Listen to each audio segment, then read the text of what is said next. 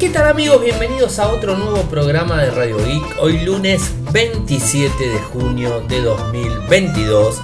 Mi nombre es Ariel, resido en Argentina. Me siguen desde Instagram, el nick arroba. Y bueno, como todos los días realizamos un resumen de las noticias que han acontecido en materia de tecnología a lo largo de todo el mundo.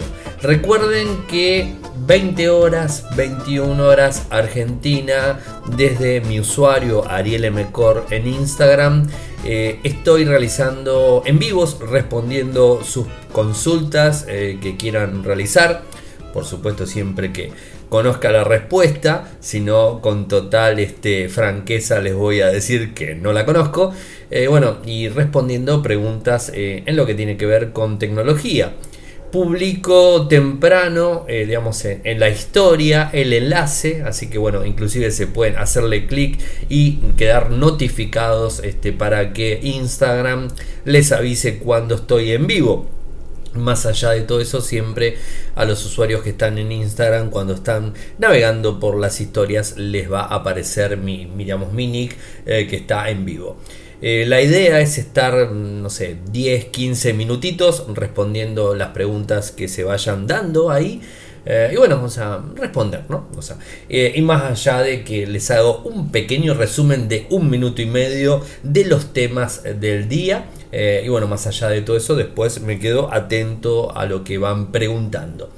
Eh, por supuesto el podcast eh, lo descargan de cualquier lado, bueno, eso ya lo saben, así que no hace falta que, se los diga, si no, no, los, no lo estarían escuchando en este momento. Y bueno, vayamos a los títulos. Bueno, les cuento que Valve aumenta la producción, la, producción, la producción de Steam Deck y, va y anuncia que además va a doblar eh, los envíos semanales el CEO de Netflix confirmó que hay planes para lanzar una suscripción, eh, digamos, este, con anuncios que va a ser mucho más este, económica.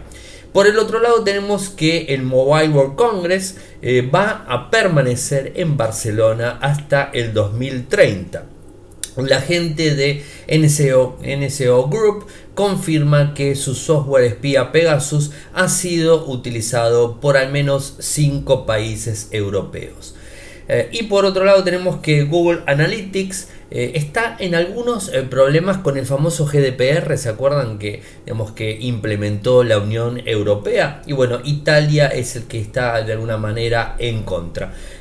y bueno, estos serían los temas que tengo para contarles en, en, el día de hoy. Digamos, este, son pocos, eh, pero tengo algunas que otras cositas eh, para mencionarles, eh, como por ejemplo contarles que hice la prueba de autonomía del Samsung Galaxy S22 Ultra el día viernes, bueno, yo no sé si lo habrán visto, lo subí también a Telegram, lo subí a TikTok, mismo usuario Ariel Mecor, siempre recuerden, lo subí, lo subí a Instagram, digamos, este, un video eh, donde les muestro cómo eh, se comportó el dispositivo en un día de uso intenso. Es decir, lo desconecté del cargador, no importa qué cargador, ya saben que viene sin cargador del dispositivo, así que yo lo cargo en un cargador lento, esto ya lo he comentado varias veces, o sea, lo desconecté del cargador a las 6 am del día viernes.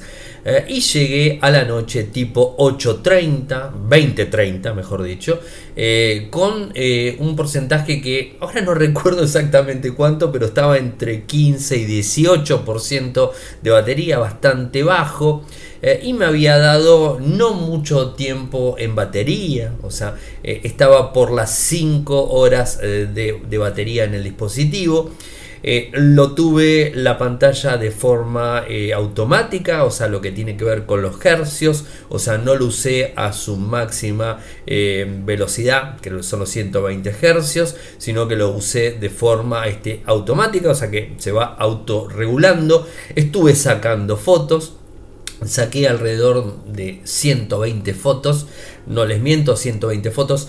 No tomé ningún video, fui a hacer este, un trabajo em, para el, cual este, lo vengo haciendo hace mucho tiempo, en un hotel, a, este, hacer de soporte y de paso también de, periodista, que no tiene nada que ver con tecnología, sino que es, un tema médico. Pero bueno, fui a hacer de, periodista, entre comillas, medio ahí, digamos, este, eh, metido ahí de costadito periodista eh, médico, por así decirlo, ¿no? O sea, eh, en, lo que, en lo que trabajo yo normalmente, ¿no?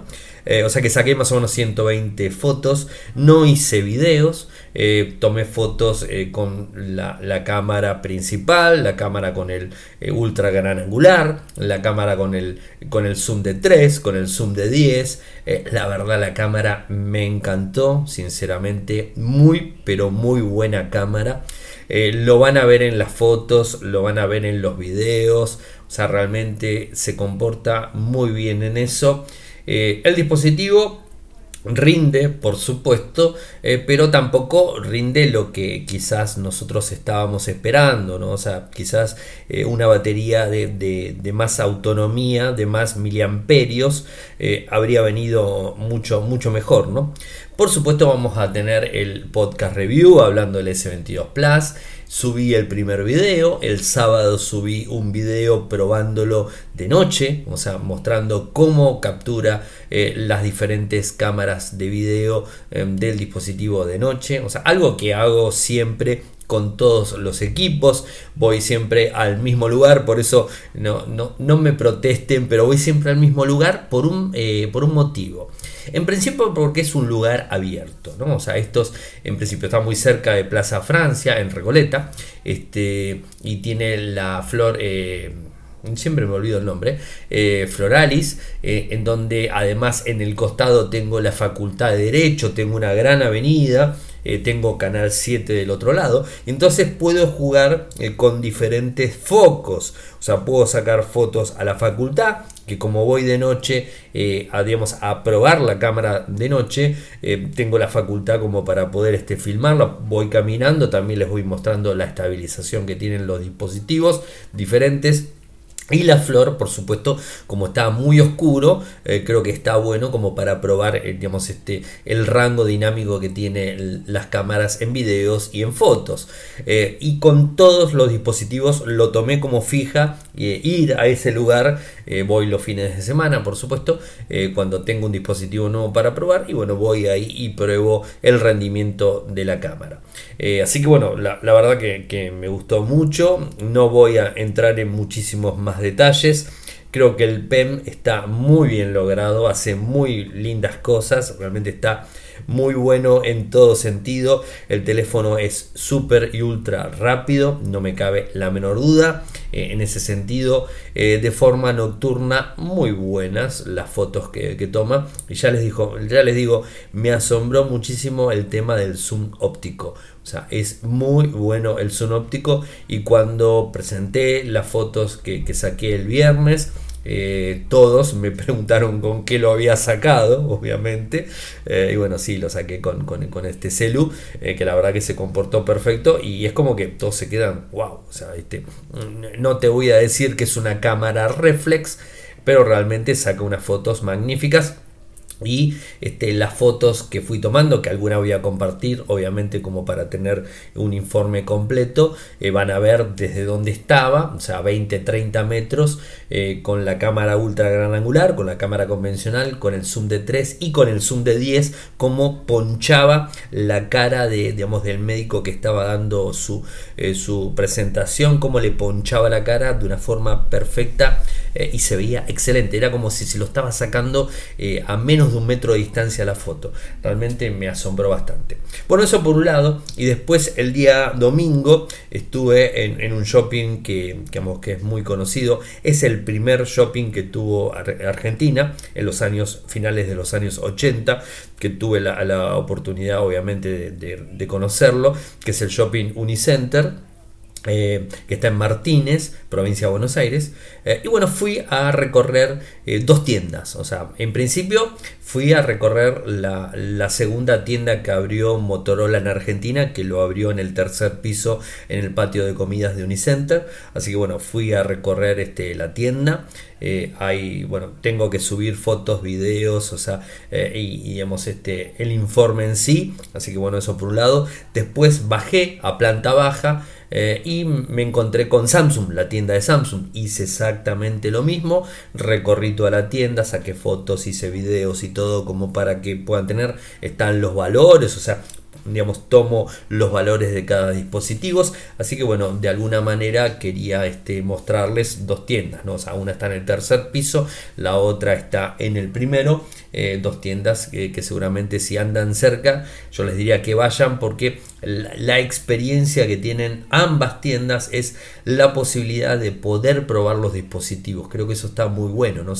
poder tocarlos, ¿no? Más allá de lo que puedan llegar a escuchar de, nosotros, los que comunicamos todo esto, eh, ir a conocer los equipos antes de desembolsar el dinero y comprarlo, eh, creo que es una muy buena opción que se puede tener en donde, y más con, la realidad económica que estamos viviendo aquí en el país, es bueno poder probar el dispositivo y sacarte todas las dudas eh, con los directivos, o sea, mejor dicho, eh, con, las personas que están eh, ahí para asesorarte, ¿no? O sea, tanto Samsung como Motorola. Bueno, también tenemos la otra opción, no la quiero dejar afuera porque ya he ido, ya he filmado fotos y todo, que tiene que ver con, con la gente de Xiaomi aquí en Argentina, en el shopping Abasto que, digamos este, también tiene varios años, eh, por supuesto, bueno, eh, en el barrio de Abasto, en Capital Federal, bueno, pueden ir a probar equipos Xiaomi o Redmi sin ningún tipo de problemas. Así que tengan en cuenta, eh, por lo menos, y por lo que tenemos ahora, son esos tres lugares en donde se puede ir a probar dispositivos. y de forma local, quiero contarles que, bueno, que estamos bastante complicados en Argentina por el tema que ya lo conté en su momento por el tema de divisas. Eh, se están empezando a hacer restricciones eh, para lo que tiene que ver con eh, la compra, la exporta, digamos, digamos, pagar con dólares hacia afuera, que en definitiva es lo que se tiene que hacer para poder fabricar, para poder comprar el insumo específico y poder fabricar producir, mejor dicho, en Tierra del Fuego. Bueno, ese es uno de los problemas que, está sucediendo, que en el día de hoy específicamente se anunciaron varias medidas eh, de restricción por la fuga de, dólares. En definitiva, sabemos que Argentina está bastante complicado, de hecho se ha disparado los diferentes tipos de dólares que tenemos eh, en Argentina. Em, también una, una cuestión más... Este, más estructural, por así decirlo, logística, tiene que ver con el gasoil, que estamos teniendo problemas con el gasoil.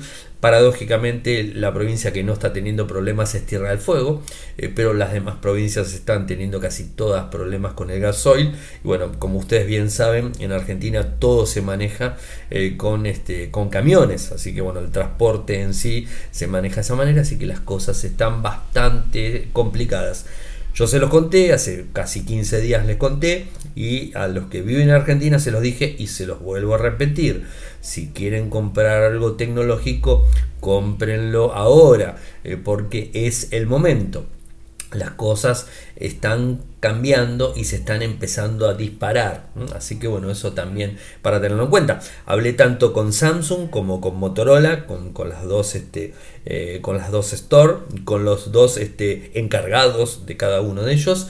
Eh, y bueno, le, pregunté un poco cómo, cómo, está el tema de, digamos, de, eh, de, los equipos, o sea, cómo tienen, si tienen stock, no tienen stock. Y bueno, varía bastante. Eh, por supuesto, de gama alta tienen stock de todos.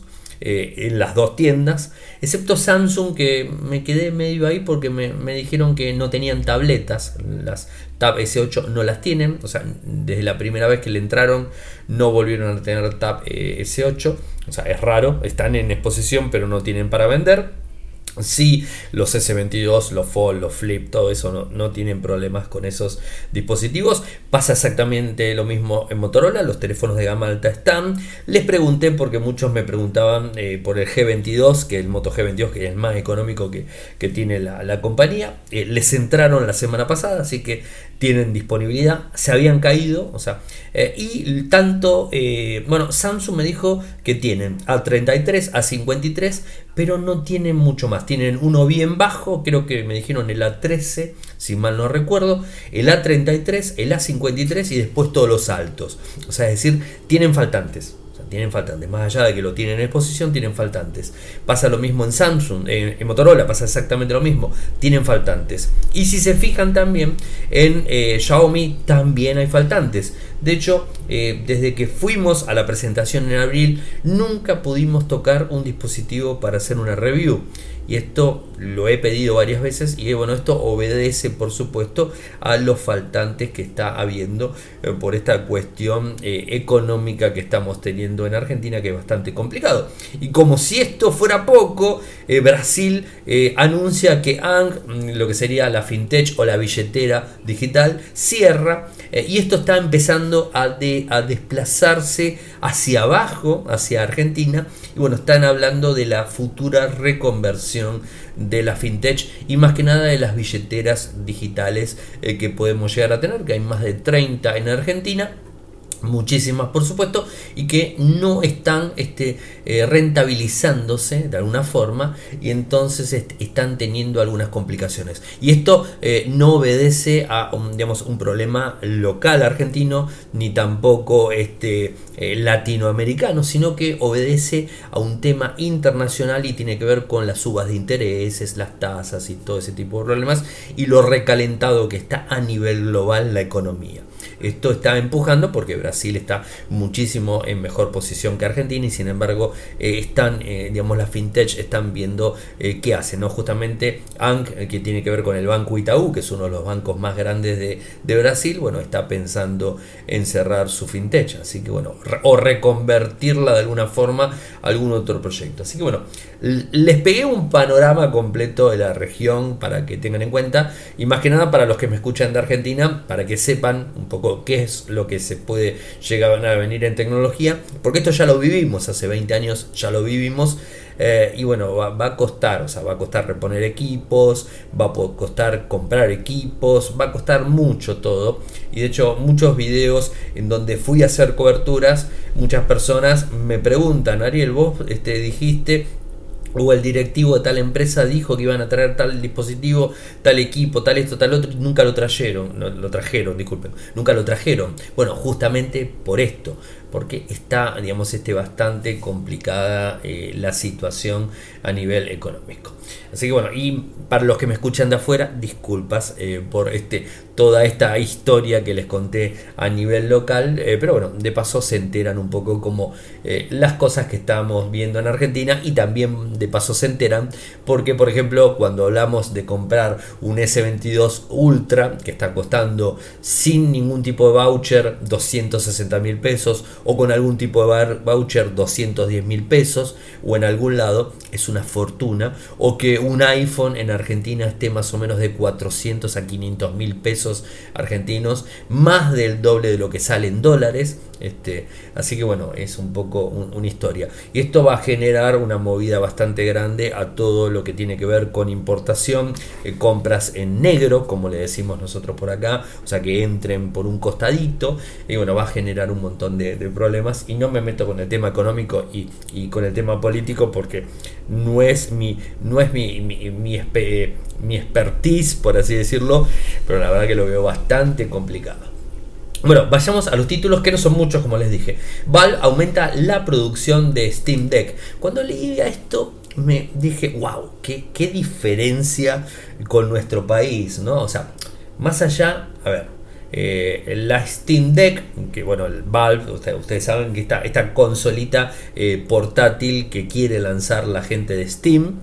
Eh, y que la habían prometido eh, para el año pasado, o sea, la habían prometido para el año pasado, después la pasaron para febrero eh, y ahora la están pasando para ahora, o sea, están hablando que digamos, este, en muy poquitito tiempo la, la, vamos a poder conseguir. O sea, la vamos a poder conseguir el que me está escuchando de España, Estados Unidos o bueno, un país diferente al nuestro, ¿no? Entonces cuando yo leía esto, decía, qué bueno, ¿no? O tengo eh, el lugar para poder comprarla, para poder eh, reservarla, pero obviamente Argentina no la voy a poder comprar y tampoco voy a poder girar ese dinero para que me la envíen, ¿no?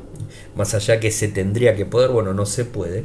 Eh, y bueno, a partir del 30 de junio, de forma internacional, dependiendo del país, por supuesto, van a empezar a enviar lo que corresponde al tercer trimestre. Empezaron en febrero a entregar algunas consolas, pero bastante más light de lo que ellos pensaban que lo iban a hacer. Eh, y bueno, ahora a partir del 30 de junio las cosas supuestamente van a cambiar. Eh, y lo que dijeron es, hola, una gran noticia en el frente de producción. Acabamos de enviar el último lote de correos electrónicos del segundo trimestre y comenzaremos a enviar correos electrónicos de reserva del tercer trimestre el día 30.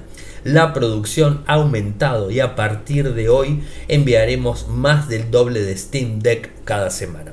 Bueno, recordemos que bueno, el, mundo en general tuvo los problemas que ya todos conocemos que tiene que ver con la pandemia y que se complicó muchísimo las entregas por los suministros y por un montón de cosas. Esto es normal de todo el mundo. Eh, y bueno, le complicó la existencia a, Valve eh, para poder enviar sus consolitas.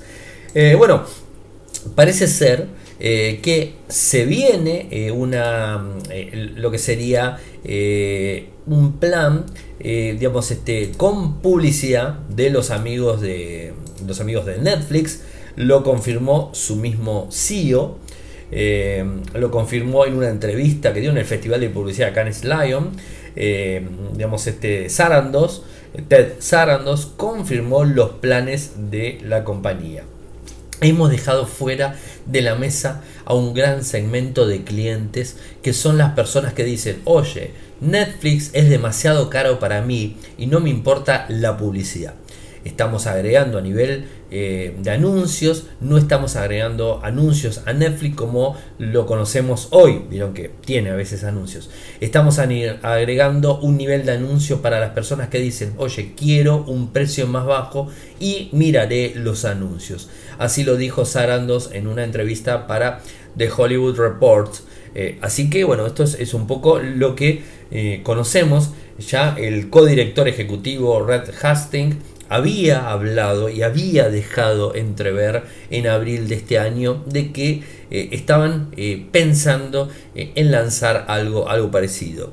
Y bueno, recordemos que Netflix no la está pasando muy bien. Sabemos las caídas por los este, suscriptores de Rusia. Eh, sabemos eh, todo el nivel económico que, se conoce, sabemos que Netflix despidió más de 300 personas a nivel mundial, sabemos que no la está pasando bien y sabemos además de que tiene una competencia muy fuerte y muy grande de los otros servicios de streaming de películas. Y entonces de alguna forma tiene que salir a competir y creo que es una buena opción eh, con publicidad. cuando No tenemos ni idea.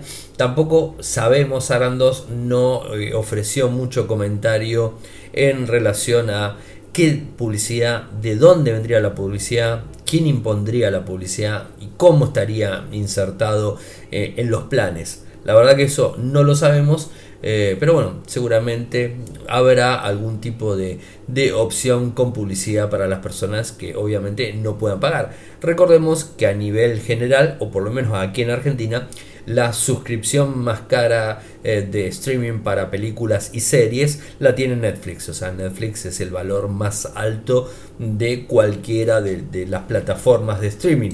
Eh, en su momento era la única y uno lo pagaba. Bueno, ahora ya las cosas están empezando a cambiar. Y además hay muchas muchas series, muchas películas, Marvel, eh, Disney, bueno, por Disney obviamente, que se fueron de, de lo que era Netflix y que fueron a plataformas Star, Disney, HBO, Amazon, bueno, eh, han empezado a, migrar bastante hacia otras plataformas. Y hablando de tecnología móvil, eh, una noticia que, nos llegó de la gente de GCM, eh, GSMA, disculpen, anunció que lograron un acuerdo con Barcelona para seguir con la feria, el Mobile World Congress, en, digamos, en ese país hasta al menos el 2030. O sea que tenemos 8 añitos, bueno, 7 años porque el año que viene ya se hizo la de este año, bueno, la del año que viene en adelante. 7 añitos más o 7 conferencias más que se van a estar brindando en Barcelona, en España.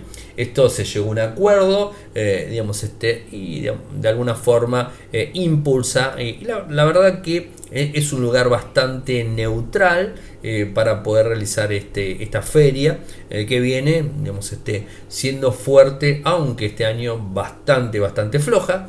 Esperemos que el próximo año, el 2023, las cosas cambien un poco, que la pandemia también nos deje de golpear de por fin y que no nos moleste más. Y bueno, de esa forma eh, se puede hacer eh, el Mobile World Congress celebrar como se celebraba en su momento. Y una noticia que tiene que ver con seguridad y viene de la gente, mm, el NS Group, eh, compañía israelí que ustedes ya conocen, que tiene su software espía Pegasus y que lo utiliza el gobierno norteamericano y muchos gobiernos del mundo. Eh, lo que hoy tenemos para contarles es que eh, la empresa israelí, NS Group, declaró el martes, o sea, la semana pasada, a los legisladores europeos que al menos cinco países de la Unión Europea han utilizado su software y que la empresa ha rescindido al menos un contrato con un país miembro de la Unión tras el abuso de su software de vigilancia Pegasus. Recordemos que Pegasus se vende, se comercializa, o como le quieran decir, únicamente para gobiernos. Eso lo tengo medio en duda. No importa, eso lo dije yo, ¿eh? ojo. Eh, supuestamente solo para gobiernos, porque lo que hace este software es entrar en teléfonos en donde se quiere insertar un software espía para tratar de eh, sacar información del dispositivo, ya sea iPhone, ya sea Android, sin ningún tipo de problemas. Lo hace, lo hace muy bien.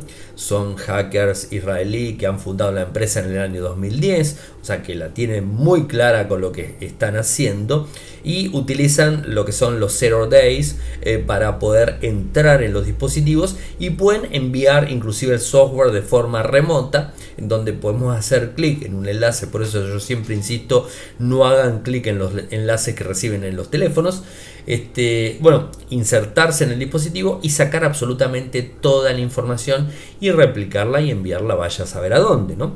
Esto lo utilizan los gobiernos del mundo para, este, para lo que tenga que ver con el ciberespionaje, los ciberdelitos, mejor dicho, eh, por temas este, eh, que pueden llegar a ser em, temas centrales del país este, y que puede llegar a poner en riesgo la seguridad nacional de un determinado país por terrorismo, por ejemplo, se utiliza Pegasus eh, y bueno, digamos, creo que, es óptimo que se use para ese tipo de cosas, inclusive para romper teléfonos, poder ingresar al mismo y poder sacar información de, teléfonos secuestrados y ese tipo de cosas. Pero al parecer, este, algún que otro país de la Unión Europea estuvo violando eh, la, digamos, la normativa que tiene en ese grupo eh, y digamos, este, empezó a espiar eh, a teléfonos de políticos, de diplomáticos y de civiles, periodistas también.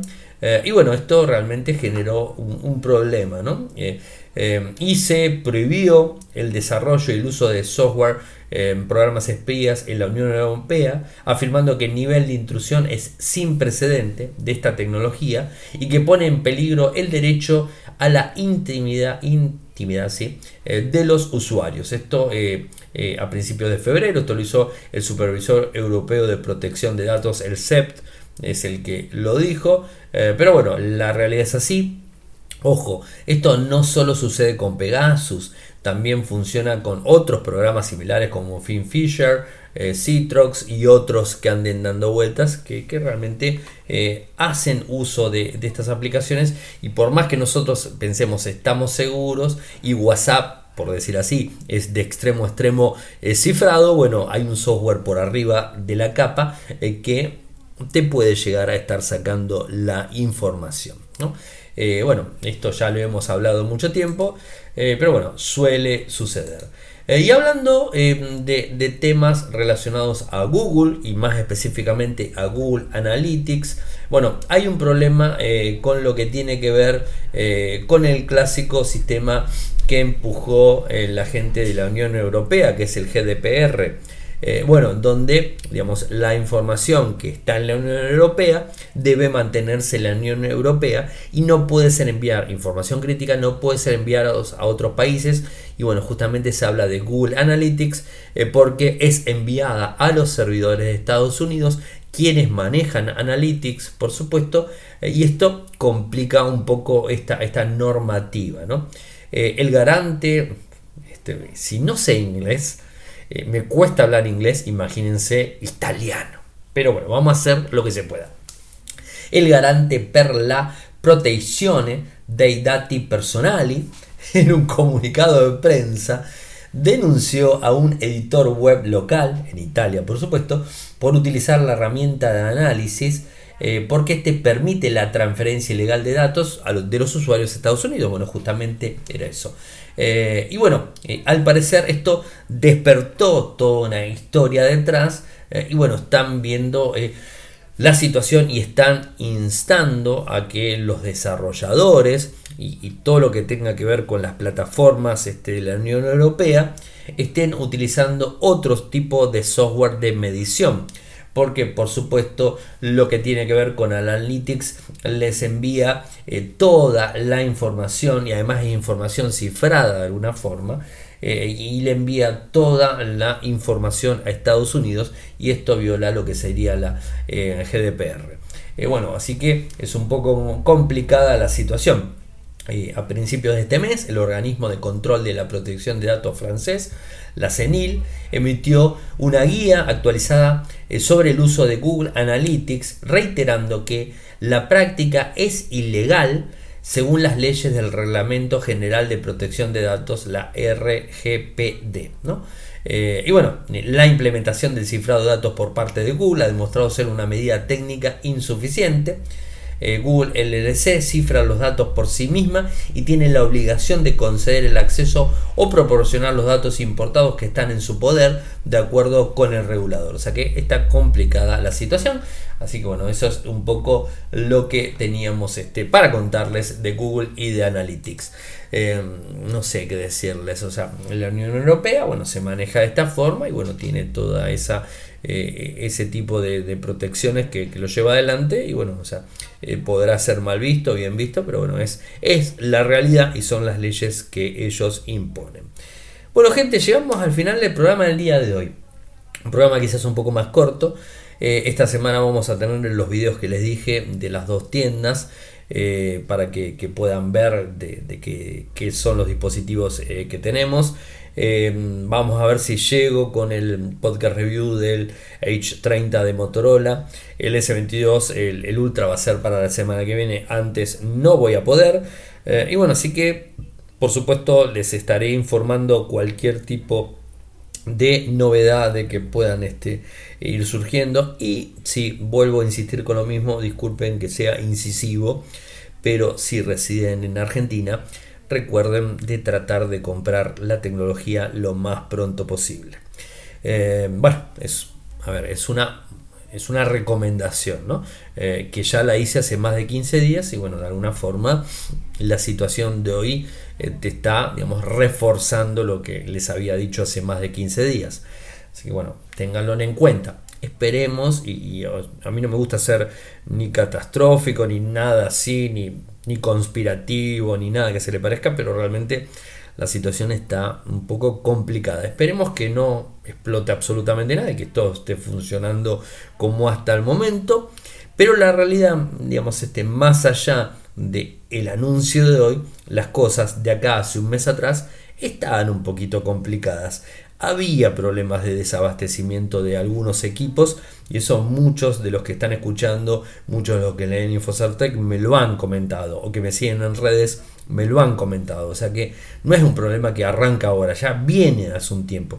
Lo que pasa es que va subiendo, va escalando y hoy, digamos, es un punto de inflexión en donde em, te demuestra la situación. Y para los que me escuchan fuera del país y con esto cierro, fuera de Argentina, es que en Argentina hay una obligación de las empresas de ensamblar, fabricar, yo le digo producir, producir en Tierra del Fuego, la, digamos, este, eh, lo más austral de Argentina, eh, bueno, producir eh, en, la isla y, digamos, este, enviarlos y digamos, este, repartirlos por todo el país. Pero solamente se, este, se produce para Argentina, no es que se produce para países limítrofes porque en definitiva es bastante caro y bueno, tiene un montón de cosas medias extrañas ahí dando vueltas que de vuelta no voy a entrar en política porque eh, si no, no termino más, me enrosco y digamos, este termino molestándole seguramente a muchas de las personas que son afines a este tipo de políticas. Yo particularmente creo que no, em, deberían venir los productos eh, y poder comprarlos. Este, sin problemas y, no tener estos inconvenientes que tenemos, porque si no pasa lo que está pasando hoy, en donde un iPhone lo estás pagando, a ver, a mí no me gusta el iPhone y no me compraría nunca, pero la realidad es que a mucha gente le gusta, en donde un iPhone lo estás pagando de 400 mil a 600 mil pesos, dependiendo eh, la capacidad, dependiendo del modelo, dependiendo un montón de cosas, estás pagando este, ese dinero en donde realmente supera los 1200, 1400 dólares que te puede llegar a salir en Estados Unidos. Inclusive hablando del valor del blue, del dólar eh, este que, se, maneja en definitiva todo el país. Así que esto genera ese, esa complicación eh, porque la gente de eh, la gente de Apple no quiere fabricar en Tierra del Fuego. Tuvieron reuniones en el anterior gobierno no sino en el anterior tuvieron reuniones Apple aquí en Argentina y terminaron desembarcando en Brasil. Así que bueno esto qué va a ser cosas que pasan. Bueno gente saben que me siguen desde Twitter mi nick arroba arielmcor en Instagram arroba arielmcor en Telegram nuestro canal Radio Geek Podcast. En YouTube nuestro canal youtube.com barra infocertec eh, ¿Qué más? Nuestro sitio web en Argentina, infocertec.com.ar. En Latinoamérica, infocertecla.com. Muchas gracias por escucharme y seguimos mañana eh, con más noticias desde Radio I. Chau, chau.